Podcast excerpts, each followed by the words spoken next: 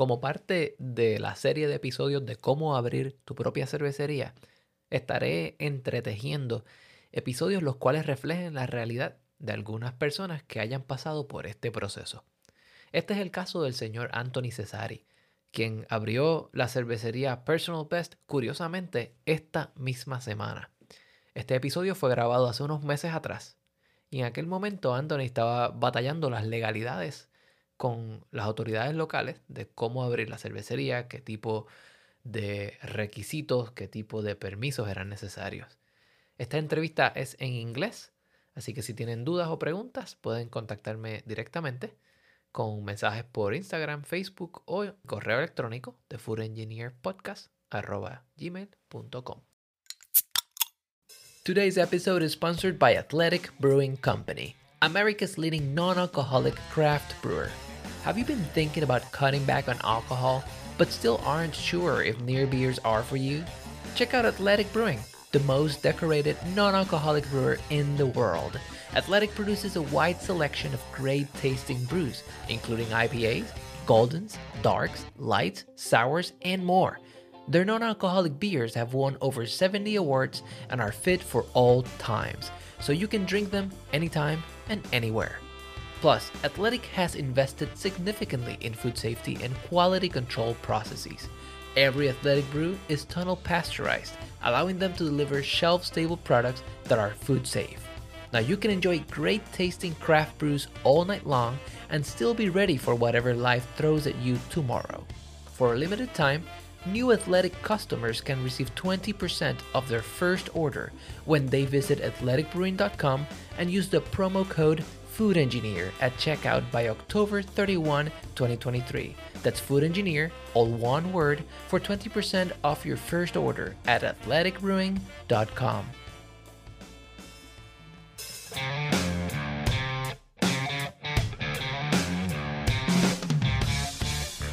Bienvenidos a The Food Engineer Podcast, un podcast dedicado a la exploración de alimentos y bebidas fermentadas. Yo soy tu anfitrión, Cristian Mercado.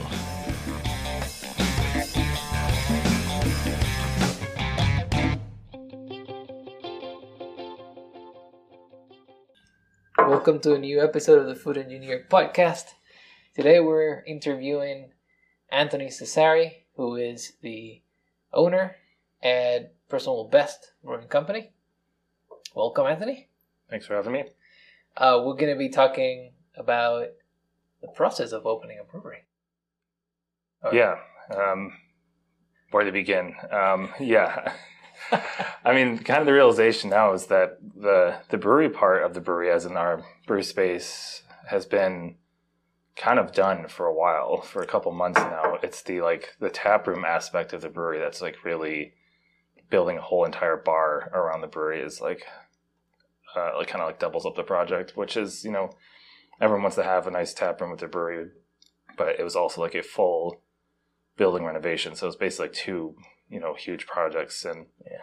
everything went well with the the brew house. I mean, some shipping delays and everything, but otherwise, that space was on the easier side to get together, and it's really just the the renovations and you know clearing your like certificate of occupancy, like all these things that you think are going to be quick and easy, but like then you realize there's oh so many little things. So like it's basically been a huge chain of lots of little things with interspersed like big moments of like getting like the brew house delivered, getting the steam boiler, you know, online for the first time and all these things and there's like really exciting benchmarks like that, but then there's like just tons of small things, unexpected things that you have to finish, complete, redo, and um, also working with lots of different people is, is really what it, um, a project of this size ends up uh,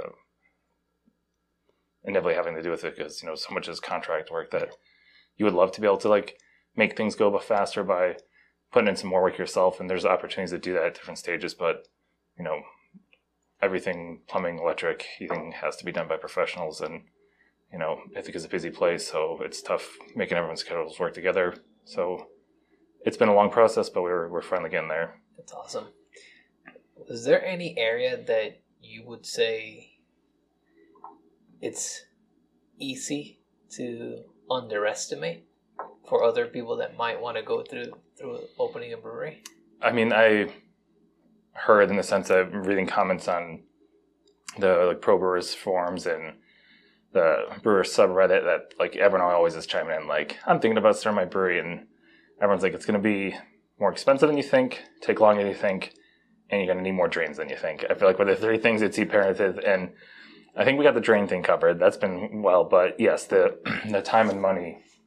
Uh, and granted, you know, we're in a more challenging place in downtown Ithaca. Like, you know, their codes are much more uh, in depth than even like neighboring cities, like in Elmira, New York. Talking to people who've opened a brewery there, how much less like hurdles there are to clear. So there's like a, a higher threshold to clear, so it kind of makes some of this stuff more challenging.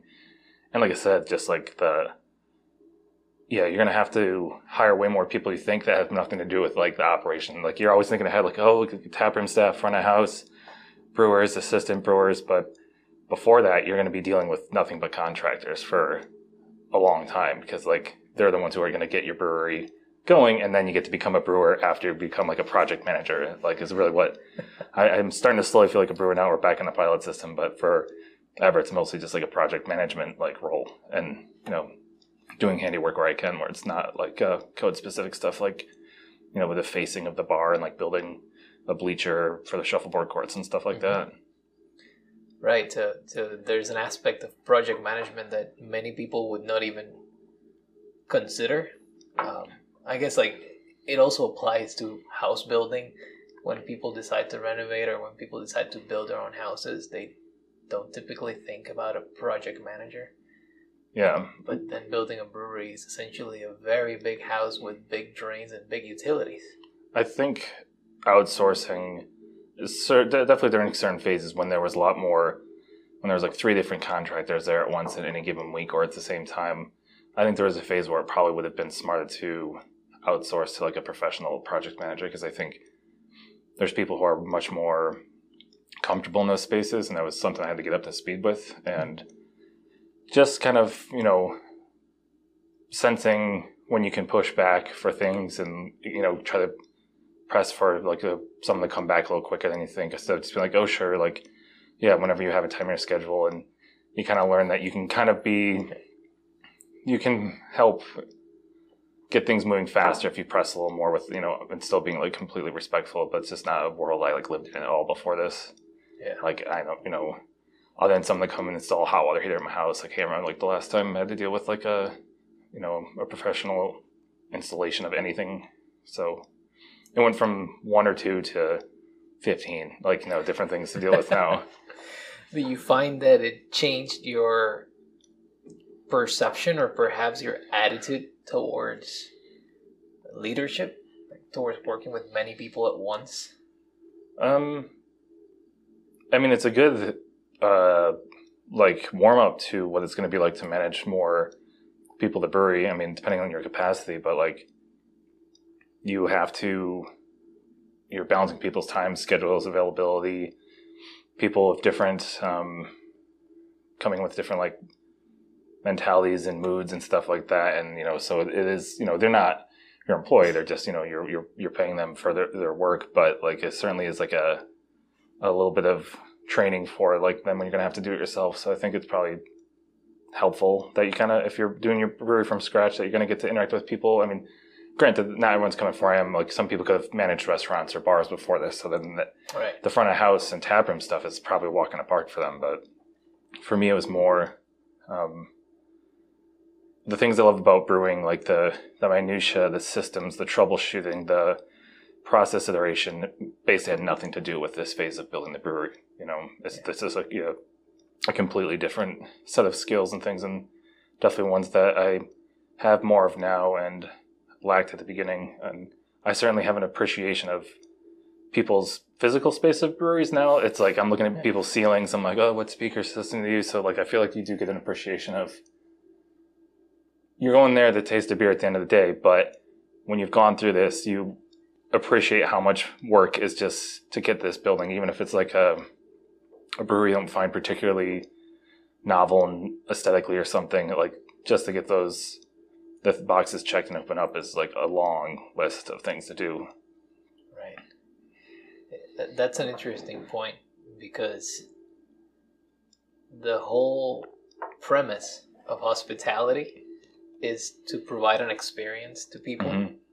And and now you're moving from the technicality of being a brewer to immersing yourself in an industry that depends on the experience of your customer.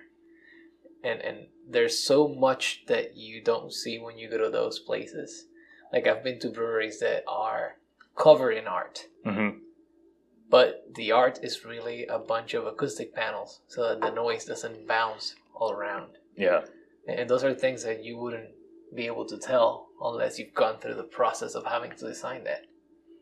It, yeah, it, and it's something we've actually we have been mindful of this entire time. Like we really have tried to think of the whole space as a whole and considering each new thing we build, finish, refinish, whatever, how it's gonna fit into what we want the, like the the vibe to be at the brewery. And it's funny when you were setting up the lights for the interview, thinking of we had our lights just typically full blast because we're doing work. And then one evening, you know, one, since it got got dark earlier, um, my brother was up here helping out, and we like dimmed the lights to what level it'd be like. I'm like, oh, okay, well, we mean like think to like see what the space would look like with what's likely going to be like the functional light level, not or just like we're in here is like getting work done during the day.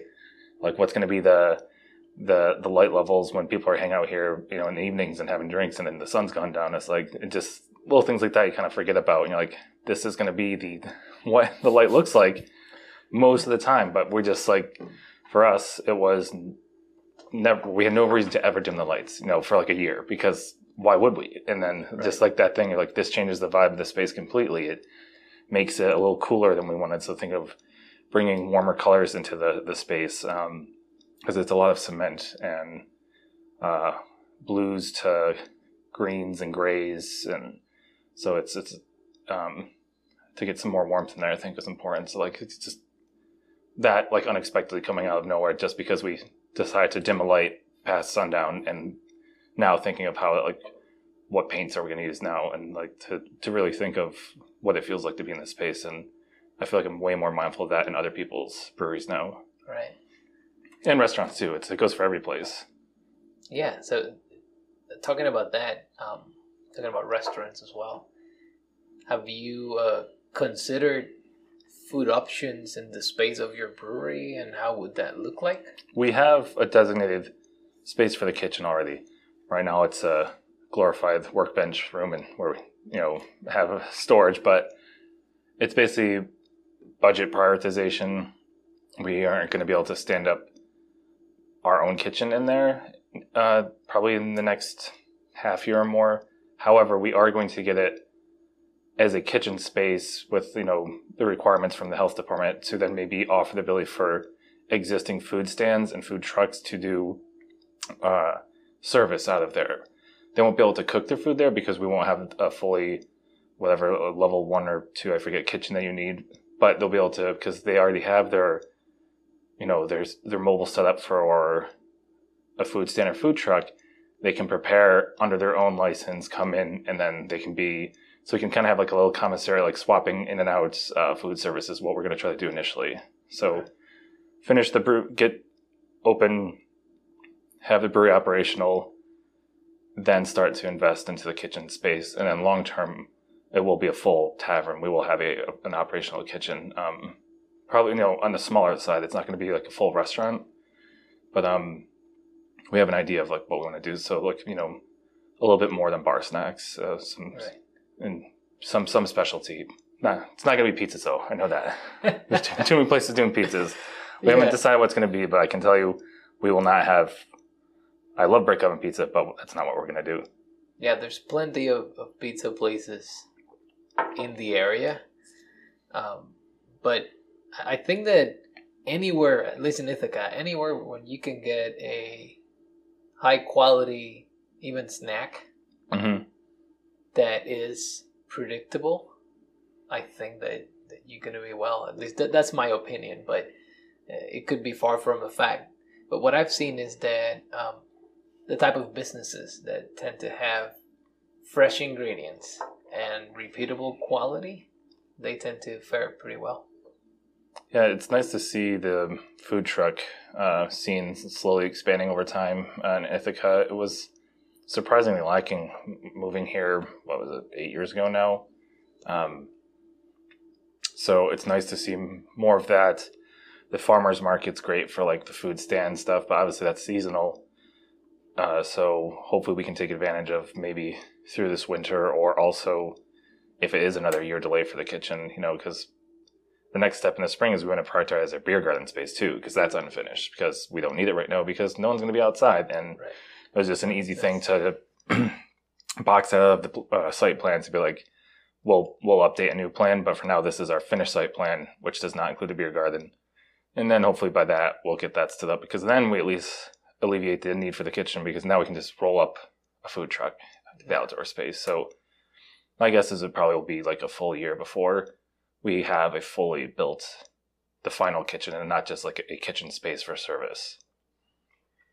So, in that sense, um, when you are preparing your space, given that I guess we're in a very cold region compared mm-hmm. to I guess the rest of the country, um, what type of adjustments or what type of, uh, of considerations that you have to have in mind in terms of your space because of the weather?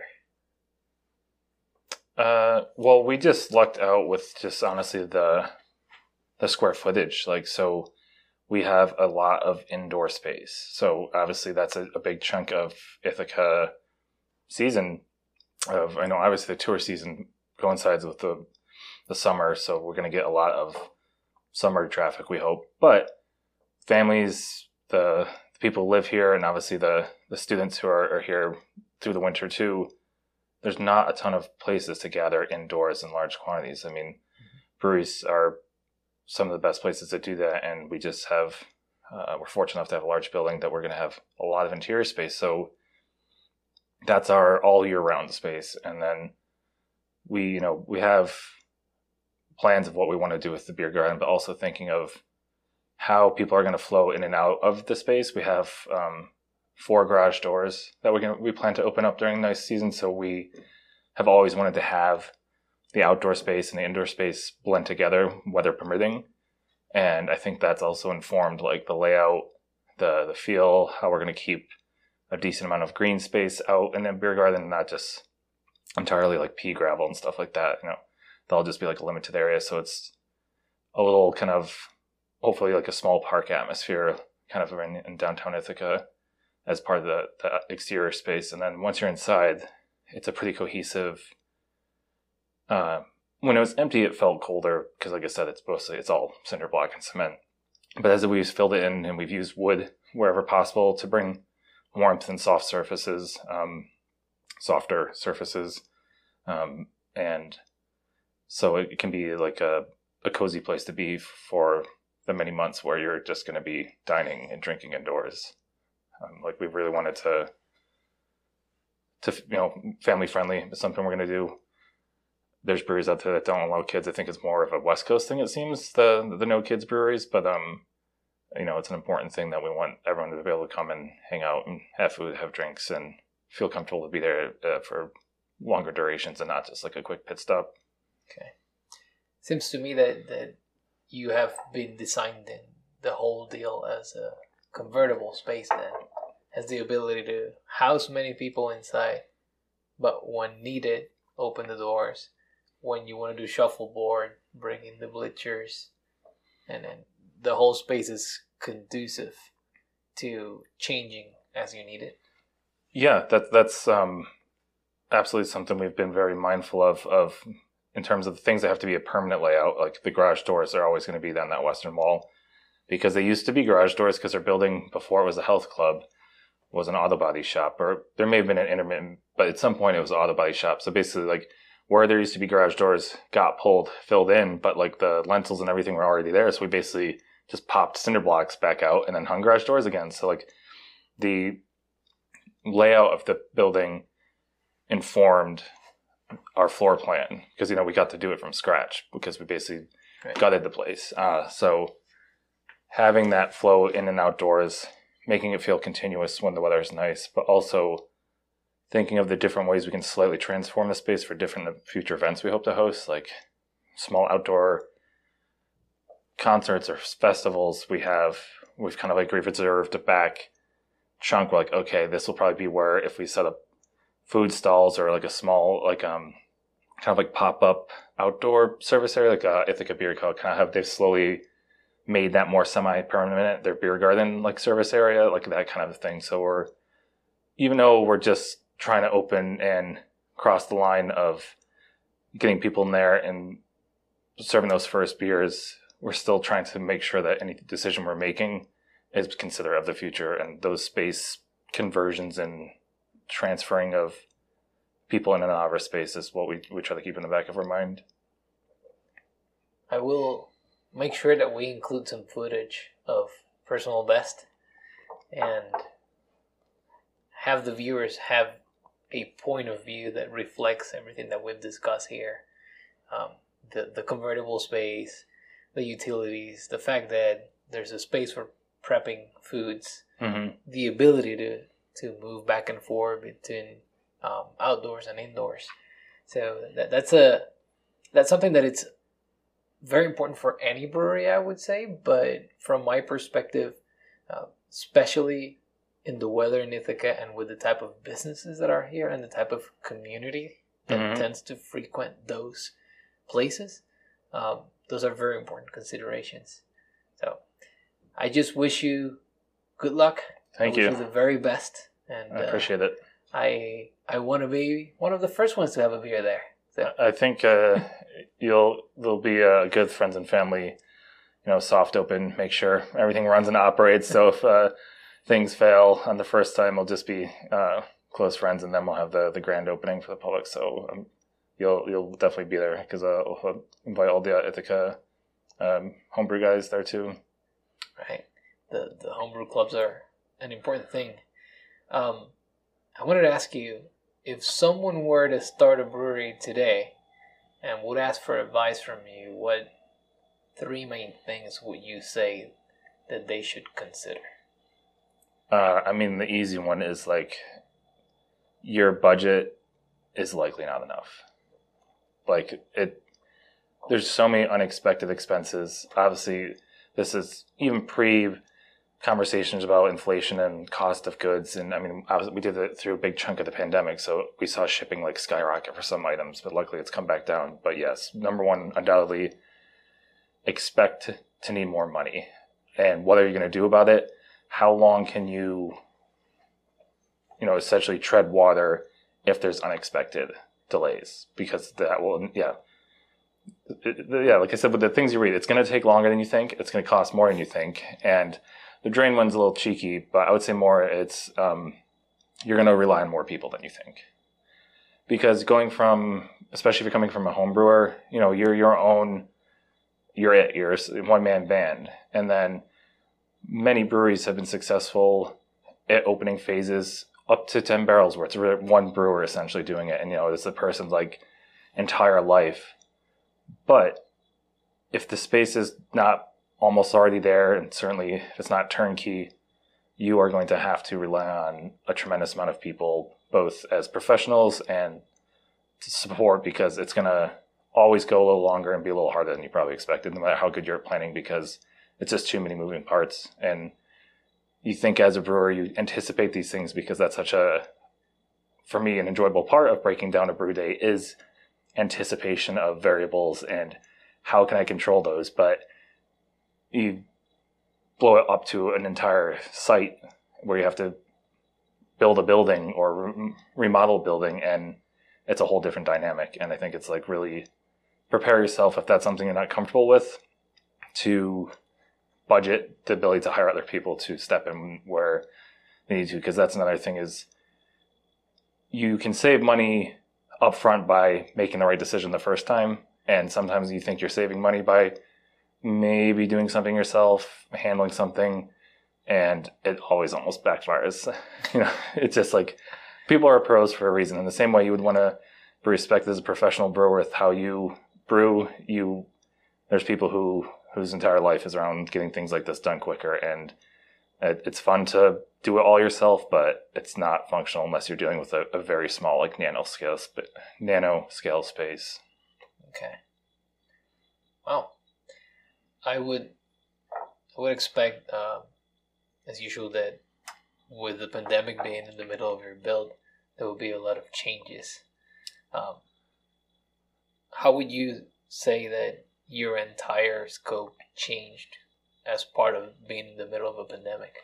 Oh, I mean, we have a very like literal like uh, shift in plans. Um, we were initially going to the way kind of the existing slab plumbing electrical kind of was configured from the former health club.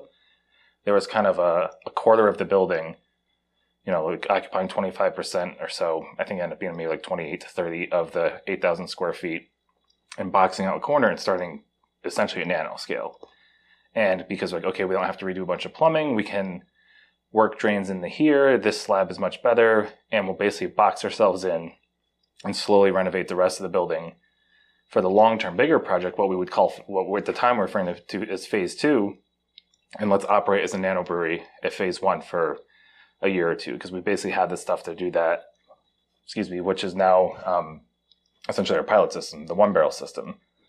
Um, so right before the pandemic started, we were nearing that project, like hitting the final like fit and finish stuff, like building the bar, uh, you know, cutting into the floor drains and stuff. But we had like the walls framed in and everything, and then everything ground to a halt. And the more time we got to go back over the space, brought some more plumbers in, is like you're gonna have to rip up some of this stuff now and it makes no sense to do it half of the time because it, this is like um, it's kind of like when you uh, you know for for some services like to the tree cut down is a certain fee to add another tree it's not really not that much more because the main thing is for them to come out and like bring the trucks and it's kind of like the same way with a lot of stuff it's like if you're going to rip up all the cement and pour the cement just to do a temporary fix just rip it all up and like so like when we had the pause um, you know, because of the pandemic, it just all of a sudden made sense that, okay, no one's expecting us to open now, right? As in now, now, when it was the start of the pandemic. Maybe just jump straight to phase two, and that's essentially what we did. So we blueprints, designs, everything of this previous floor plan that just got thrown out is worthless and will never be used again because it was for a specific nanoscale, like quarter use of the building. And that's when that realization happened. Um, so it's one of those kind of blessing in disguise things, I think, because now seeing how much work it's taken to get the whole building operational, somehow tiptoeing around a functioning small brewery within that space and renovating the rest of the space is just would have been impractical. So we kind of got forced into phase two, which is now our phase one, because this is it. This is all, all we're doing uh, by by the fact of the the pandemic. So that was a huge swerve, and then that's where within a couple months, all of a sudden there was a bare dirt floor, no internal walls, and just a roof, and the exterior walls are all that remained, and it was just like a blank slate. Um, and then we've built up from there. So buy one, cry once. Yeah, exactly. well, thank you for coming here. Thank you for uh, actually being the first interview, actually the second interview in my bar. And my pleasure. Yeah, cheers. Cheers.